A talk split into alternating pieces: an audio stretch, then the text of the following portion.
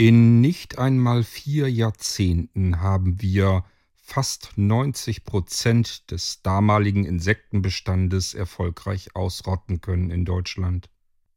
Ein Umdenken findet leider nicht statt. Tag für Tag vernichten wir weiterhin massenhaft Insekten bei uns in diesem Land, sei es durch Insektizide, verschiedene andere Pflanzenschutzmittel, irgendwelche Chemikalien und jeder zu Hause bei sich im Garten durch den pflegeleichten Schotter, Steingarten bis hin zum strapazierfesten Sportrasen, der dann tagtäglich rund um die Uhr mit Rasenmäherrobotern traktiert wird. Der Mensch ist imstande, trotz besseren Wissens, komplett auszublenden, dass diese Insekten als Nahrungsquelle für viele Tierarten dienen und genauso in unserer eigenen Nahrungskette ganz zu Anfang ihren festen Platz hat. Die natürliche Welt um uns herum benötigt Insekten. Was sie nicht benötigt, sind rücksichtslose Menschen. Wie fühlte sich wohl damals das Leben an, als wir noch Teil dieser Welt waren? Man müsste es beobachten können, in der Zeit zurückreisen. Einige unter uns können dies und tun das auch. Sie nennen sich die Reisenden, und ich gehöre seit kurzem dazu. Mein Name ist Anatur. Dies ist meine Geschichte, die Geschichte von Anatur, dem Reisenden.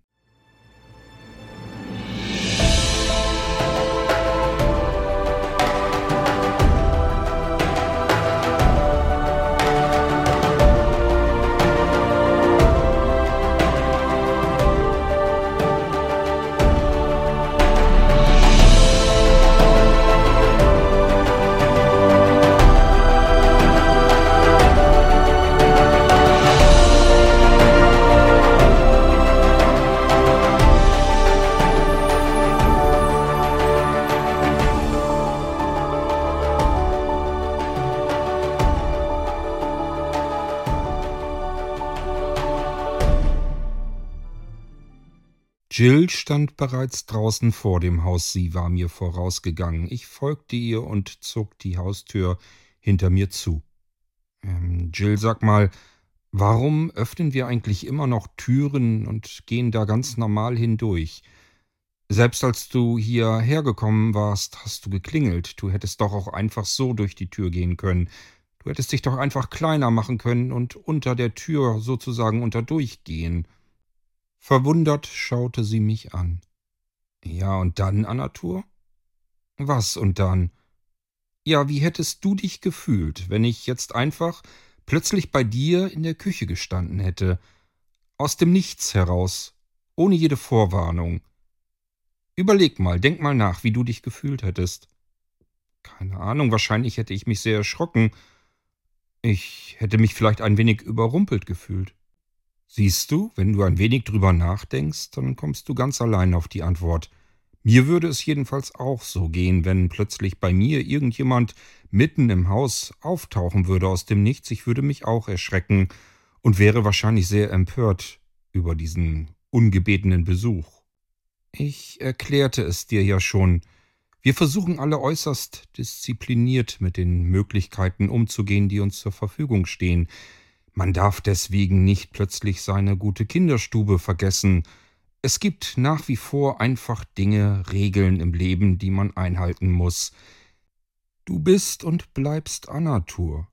Du bist ja früher auch nicht mit dem Brecheisen durch jede Haustür hindurchgegangen, ohne zu klingeln. Du klingelst und wartest, bis man dir auftut. Das hast du früher so getan und machst es auch weiterhin. Hm, Jill, genau darüber mache ich mir die ganze Zeit schon Gedanken. Weißt du, gestern Abend zum Beispiel, da hatte ich dieses unwiderstehliche Verlangen, dieses absolut allmächtige Gefühl zu verspüren, diese Macht über den Gartenstuhl und mich. Ich habe einfach diese Schwebenummer nochmal spüren wollen und habe es dann ausprobiert, obwohl es überhaupt keinen Grund dafür gab.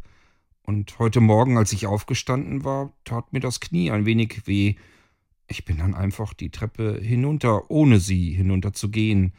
Verstehst du? Es ändert sich sehr wohl etwas, und ich frage mich, ob es gut oder schlecht ist.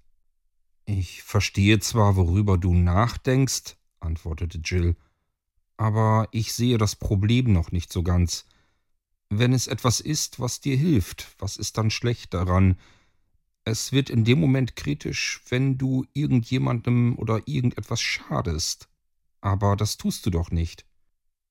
Wir gingen in Richtung des Gartens nebeneinander, während ich weiter überlegte. Nehmen wir doch mal an, es passiert irgendetwas und ich denke, ich tue etwas Gutes, ich will helfen, und es erweist sich vielleicht hinterher als ein Fehler. Ich habe nicht geholfen, sondern das Problem erst möglich gemacht. Verstehst du, was ich meine? Ich habe einfach Bedenken, dass ich gar nicht immer einschätzen kann, ob ich hier etwas Gutes tue oder nicht. Na, an was denkst du denn beispielsweise? Fällt dir ein konkreteres Beispiel ein? Ich überlegte ein wenig. Hm, vielleicht, wenn ich aus der Distanz, aus weiter Entfernung einen Unfall sehe oder vielleicht einen Unfall, der noch gar keiner geworden ist. Ich würde dann überlegen müssen, ob ich einschreite und diesen Unfall vielleicht verhindere. Hm, was für ein Unfall meinst du? Hm, ein Beispiel. Na gut. Überlege ich mal. Hm, nehmen wir doch mal einen Fußgänger und der geht eine Straße entlang auf der Seite. Und von hinten nähert sich ihm ein Motorradfahrer, der um eine Kurve fährt, viel zu schnell, auf diesen Fußgänger zu. Und ich kann aus weiter Entfernung erkennen, wenn dieser Motorradfahrer jetzt nicht sofort abbremst und dem Fußgänger dabei ausweicht, dass er ihn umfahren wird. Ein schwerer Unfall würde passieren und beide würden vielleicht schwer verletzt ins Krankenhaus kommen. Ich habe aber ja jetzt die Möglichkeit, diese weite Entfernung, normalerweise hätte ich sonst gar nichts tun können, aber jetzt kann ich im Augenblick in einem Wimpernschlag direkt bei diesem Fußgänger sein, um ihn zur Seite zu stoßen, so dass er von dem Motorradfahrer nicht mehr erfasst wird. Ja, und wo siehst du jetzt das Problem? wollte Jill wissen. Es könnte doch sein, dass der Motorradfahrer normalerweise noch gerade so reagiert hätte und es wäre gar nichts passiert. Aber dadurch, dass ich aus dem Nichts auftauche, erschreckt er sich so sehr, dass er den Lenker rumreißt, dabei stürzt und tödlich zu Fall kommt oder vor den nächsten Baum rast oder etwas ähnliches. Jedenfalls wollte ich etwas Gutes tun, einen Unfall verhindern, habe meine Fähigkeiten genutzt und dabei genau das Gegenteil bewirkt von dem, was ich eigentlich bewirken wollte. Er ist vielleicht gestorben und es wäre gar nichts passiert, wenn ich nicht eingegriffen hätte. Okay, Anatur, denken wir doch mal darüber nach. Normalerweise musst du dir doch diese Frage im Alltag sowieso stellen. Was passiert, wenn du irgendwo einschreitest, wenn du dich irgendwo einmischt? Passiert etwas Gutes oder tust du versehentlich etwas Falsches? Das ist doch jetzt auch schon so. Du könntest viel näher sein bei diesem Fußgänger und ihn noch schnell genug erreichen, auch ohne irgendwelche besonderen Fähigkeiten, und würdest ihn umstoßen, und der Motorradfahrer würde sich vielleicht genauso erschrecken und zu Fall kommen, oder aber er würde dich erwischen statt den anderen Fußgänger, oder, oder, oder. Das alles kann sowieso passieren. In deinem Beispiel hingegen würde wahrscheinlich gar nichts passieren. Ähm, was? Wie meinst du das? Na, überleg doch mal. Das Master Control arbeitet ja nicht, wenn es von anderen Außenstehenden in dem Moment beobachtet würde, was hier ja der Fall wäre. Sowohl der Motorradfahrer als auch vielleicht der Fußgänger würden erkennen, dass hier etwas nicht richtig ist. Das Master Control wird in diesem Moment, weil ihr beobachtet werdet, gar nicht funktionieren. Das ist unter anderem einer der Gründe, weswegen das Master Control in verschiedenen Situationen eben gar nicht arbeiten kann. Das wäre so ein typischer Fall. Hm, stimmt ja, dachte ich laut nach. Das Master Control arbeitet ja gar nicht, das habt ihr mir ja schon erzählt. Okay, vielleicht ist es aber auch einfach ein schlechtes Beispiel. Meine Zweifel bleiben jedenfalls. Ich mache mir nun mal Gedanken darüber, ob ich mit all dem hier überhaupt richtig umgehen kann. Verstehst du nicht? Doch, natürlich verstehe ich das, antwortete Jill. Es ist auch gut so, dass du dir diese Gedanken machst und nicht kopflos an die Sache herangehst. Aber ich denke, du wirst damit ganz gut zurechtkommen, eben weil du dir Gedanken machst. Mittlerweile waren wir durch das lange Gras meines Rasens bis zum Schuppen hindurchgestapft. Ich öffnete die Tür des Schuppens und ging hinein. Jill folgte mir. Oha, hier kann sich das Womax ja ganz ordentlich verstecken, meinte Jill und sah sich dabei um. Es standen verschiedene Teile herum, größere Dinge wie beispielsweise ein ausgedienter alter Gasofen, der sicherlich nicht mehr funktionierte, überall lagen Fahrradteile herum, Schläuche, Kabel, teilweise durchtrennt, und die Adern schauten heraus. Ein altes zerlegtes Radio, Blecheimer, Gießkannen, alles Mögliche lag und stapelte sich in diesem Schuppen, von unten, vom Boden bis zur Decke. Ja, so sah es leider in der Garage, auf dem Dachboden und im Keller auch aus. Onkel Ferdinand hatte offensichtlich ein kleines Problem und konnte einfach alles gebrauchen. Ich weiß nicht, woher er das ganze Zeug her hatte. Er hat es nie gebraucht. Und ich muss zusehen, dass ich es jetzt irgendwie entsorgt bekomme. Im Schuppen habe ich leider noch nicht aufgeräumt, entschuldige bitte. Na, dafür musst du dich doch jetzt nicht entschuldigen, meinte Jill. Wir werden eben etwas länger brauchen, um deinen Womax zu finden. Allerdings auf der anderen Seite Du sagtest, es sei ein Tennisball. Ja, ein gelber. Den müsste man ja eigentlich trotzdem noch leicht hier finden können. Einen Tennisball sehe ich jetzt auf Anhieb so jedenfalls nicht. Hattest du nicht erwähnt, dass du ihn in eine Schublade gesteckt hattest? Ja, Moment. Hier hinein. Ich räumte ein größeres Teil, eine schwer wiegende Metallplatte, ein wenig zur Seite. Dahinter kam ich dann an den Tisch, die Werkbank heran und konnte die Schublade öffnen, in die ich den Womax, eigentlich ja nur einen Tennisball, zuvor hineingelegt hatte. Schon mehrere Male wohlgemerkt. Hammer, Meißel, Schraubendreher, Bohrer, aber auch krumme Nägel kamen zum Vorschein, als ich die Schublade öffnete. Einen Tennisball hingegen konnte man darin nicht finden. Er war also wieder einmal ausgebüxt. Hm, hier hatte ich ihn hingelegt, ich zeigte auf die linke Seite der Schublade, dort, wo er eben bequem noch hineinpassen konnte. Hm, okay, meistens hält er sich irgendwo in der Nähe auf. Er legt keine weiten Strecken zurück. Er fühlt sich dort zu Hause, wo er ist. Hast du mal in die anderen Schubläden oder hier im Schrank nachgesehen? fragte Jill mich. Ich zog weitere Schubläden auf.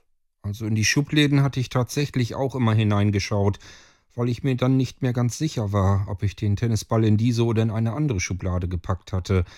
Ich hatte ja keine Ahnung davon, dass ein Tennisball sich selbstständig machen kann.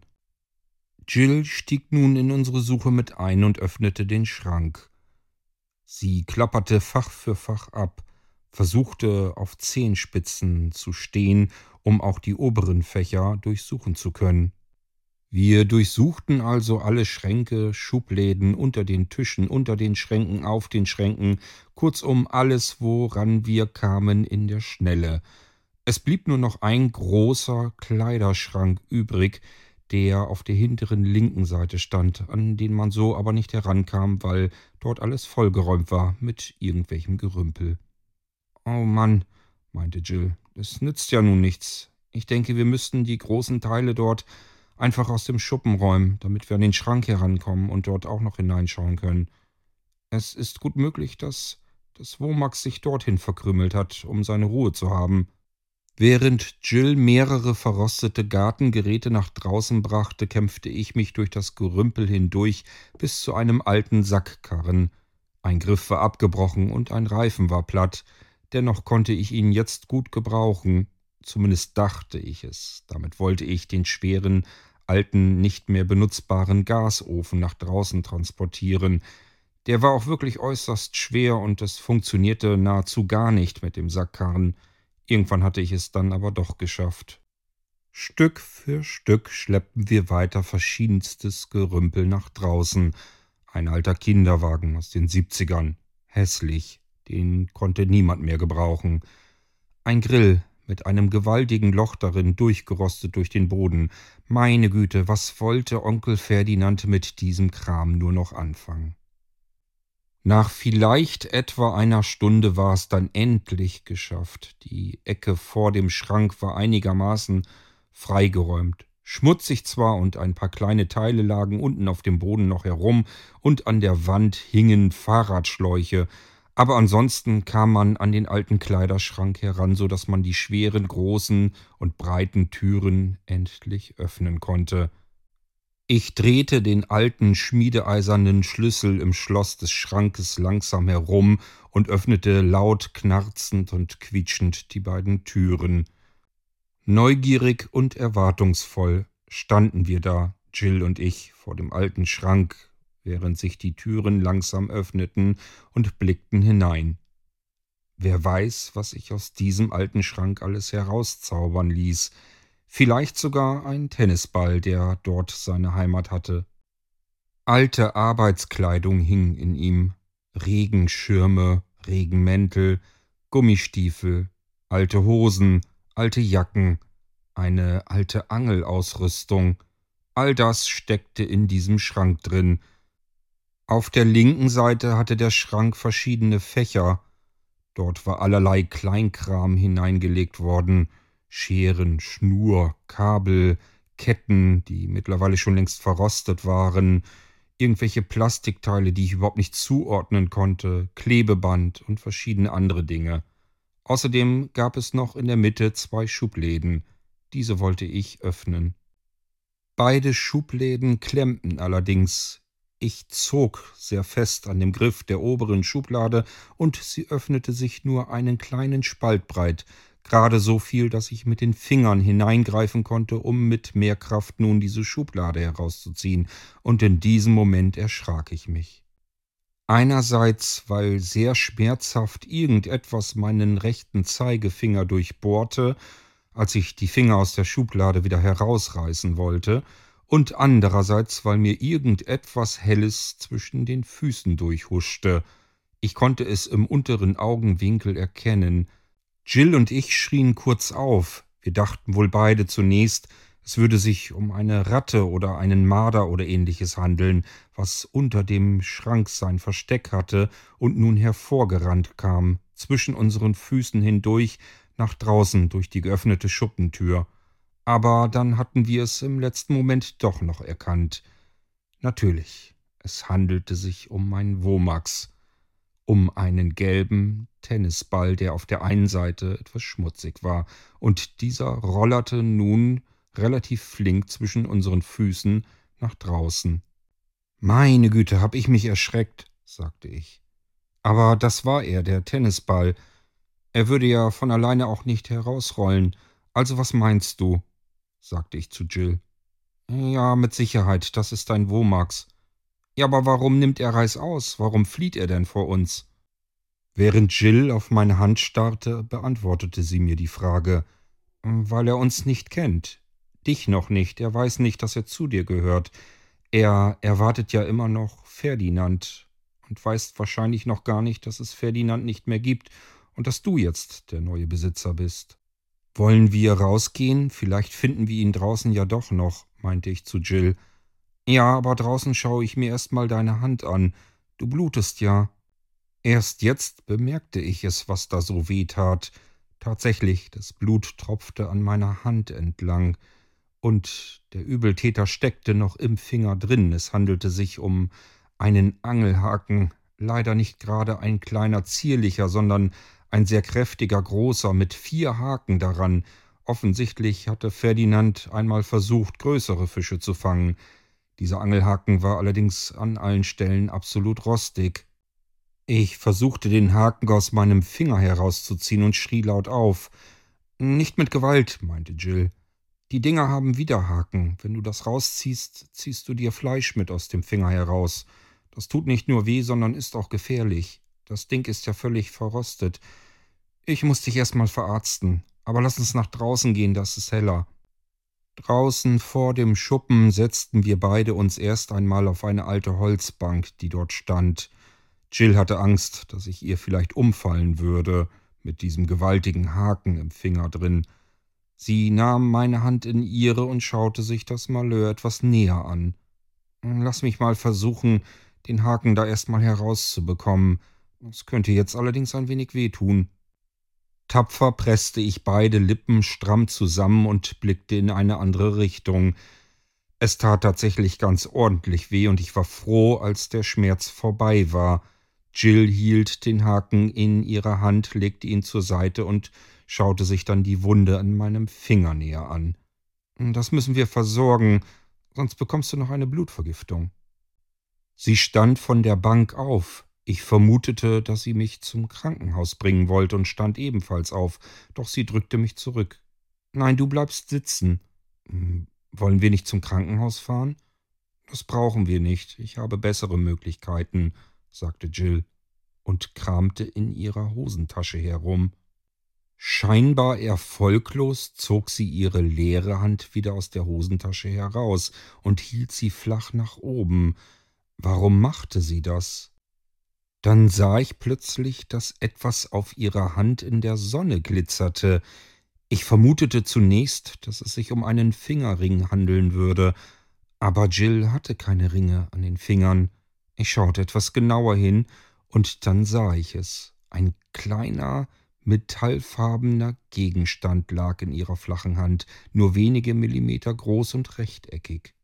Man hätte ihn bequem übersehen können, so klein war er. Was wollte sie damit? dachte ich noch, und dann staunte ich nicht schlecht. Innerhalb von zwei bis drei Sekunden wuchs dieser Gegenstand in ihrer Hand. Er lag immer noch auf ihrer flachen Hand, war nun aber so groß wie ein Koffer, und erst jetzt bemerkte ich, dass es sich auch um einen Koffer handelte. Mit der anderen Hand nahm sie den Koffer bei seinem Griff und setzte sich dann wieder neben mich auf die Bank, legte den Koffer auf ihren Schoß und öffnete die Verriegelung, klappte ihn dann auf. Ich blickte in den Koffer neugierig hinein. Darin befanden sich etliche kleine Papiertüten in unterschiedlichen Formen und Farben, daneben zusätzlich Ampullen, sie wirkten auf mich antik, sehr alt, von Hand beschriftet, mit alten braunen Etiketten daran.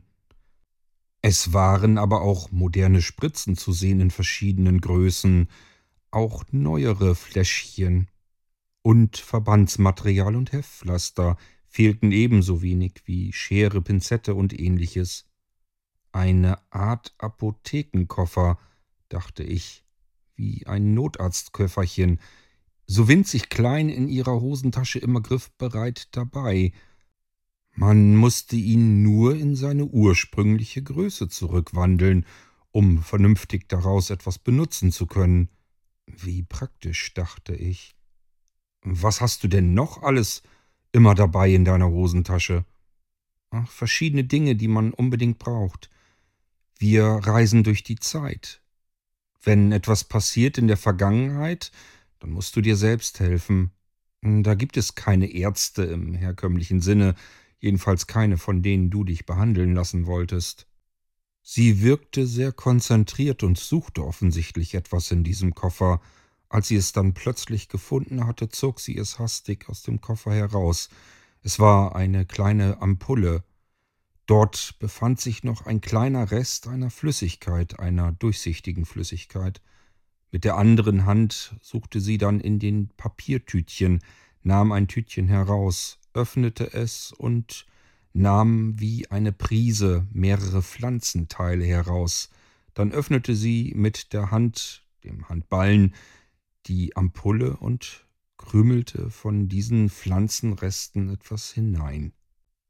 Die Ampulle schloss sie wieder, legte das Tütchen zurück in den Koffer und drehte nun mit der Ampulle in der Hand herum, wirbelte regelrecht mit der Ampulle herum. Offensichtlich versuchte sie die Pflanzenreste mit der Flüssigkeit einigermaßen zu vermischen.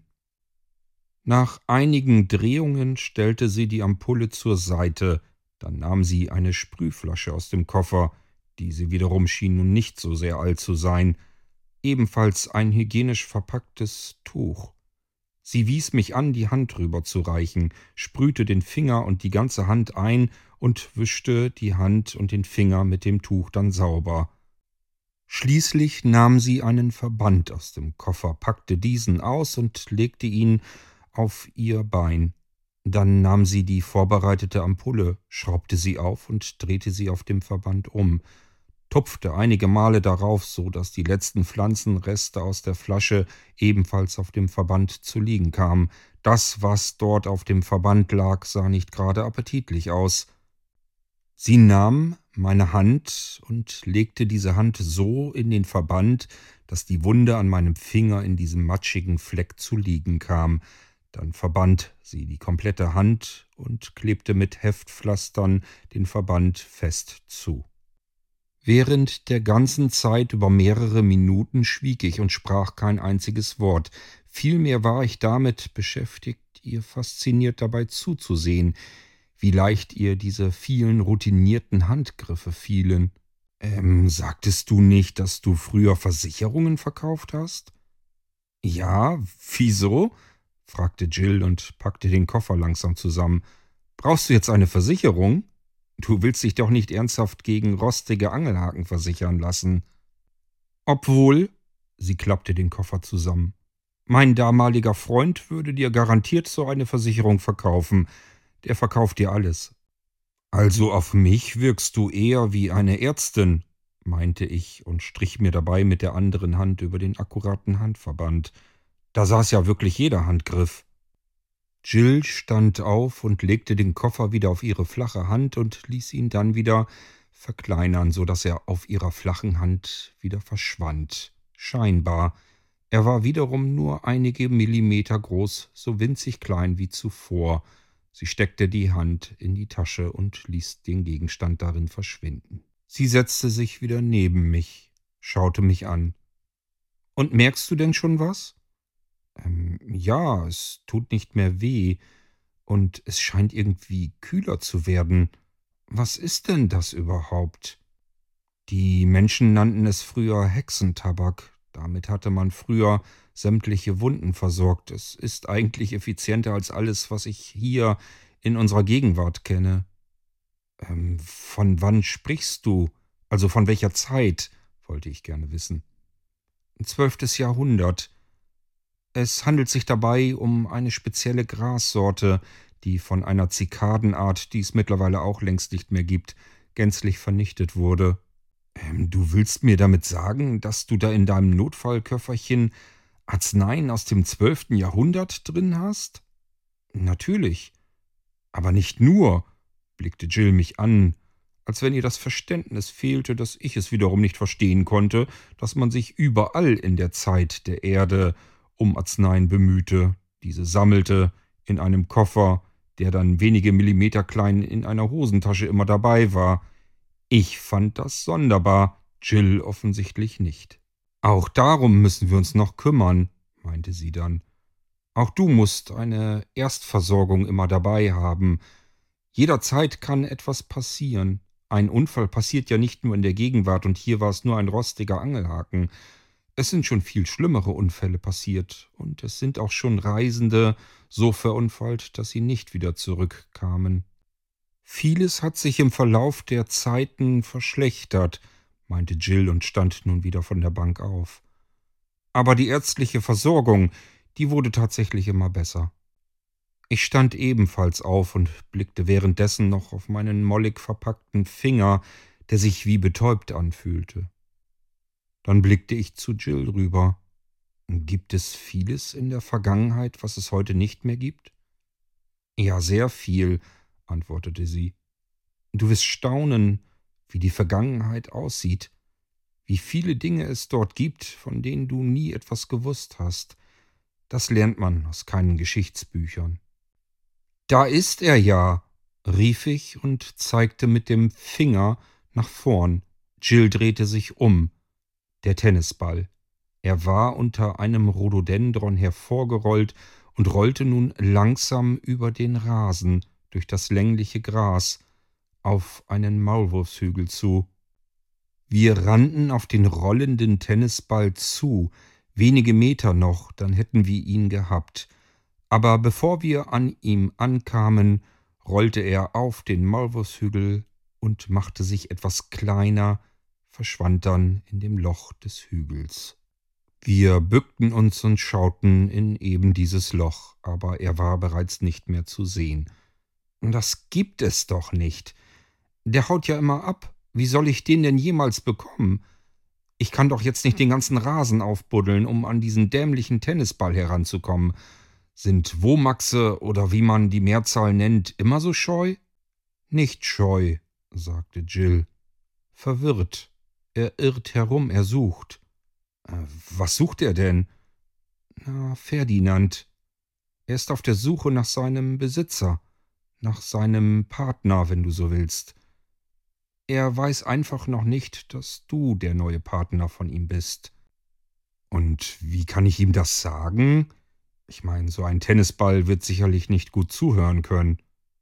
Doch kann er. Nutze einfach dein Master Control. Hast du es bei dir? Ja, natürlich, in meiner Hosentasche. Dann umschließe es mit deiner Hand, mit der die nicht verwundet ist, meinte Jill nun. Ich steckte die Hand in die Hosentasche, fühlte das Master Control und umschloss dieses mit der Hand. Und was soll ich jetzt tun? fragte ich. Na, nimm Kontakt mit deinem Womax auf. Schließe die Augen und konzentriere dich. Nimm gedanklich mit ihm Kontakt auf. Erkläre ihm, dass Ferdinand gestorben ist, dass das Master Control jetzt dir gehört und somit auch das Womax zu dir gehört. Versuche es doch wenigstens. Ich schloss die Augen und dachte. Die Worte, die ich normalerweise sonst sprechen würde, dachte ich nur. Ich dachte an das Womax. Ich hatte den Tennisball im Kopf. Ich sprach gedanklich zu einem Tennisball, und kam mir dabei ziemlich albern vor. Genau diesen Gedanken musste ich erst beiseite wischen, das wusste ich schon. Ich durfte mir nicht dabei albern vorkommen. Ich musste konzentriert an das Womax denken, nur dann konnte es gelingen. Und es gelang. Da ist es, sagte Jill auf einmal, und ich öffnete meine Augen. Ich sah noch, wie der viel zu kleine Tennisball durch das Loch im Dreck wieder nach oben an die Erdoberfläche gelangte und dann oben zu einer normalen Größe eines Tennisballs sehr schnell heranwuchs. Nimm es in die Hand, sagte Jill. Ich bückte mich und nahm den Tennisball in die Hand. Er fühlte sich zunächst einmal ganz einfach an wie ein Tennisball, nichts Ungewöhnliches. Ich machte ihn sauber, von dem Schmutz der Erde. Darf ich vorstellen, das ist dein Womax, sagte Jill nun zu mir. Und was mache ich nun mit ihm? Das zeige ich dir morgen, sagte Jill. Für heute soll es erst einmal genügen. Das Womax wird jetzt nicht mehr abhauen. Es wird im Gegenteil immer an deiner Seite bleiben und dich beschützen und dir ein guter Freund auf allen Wegen sein.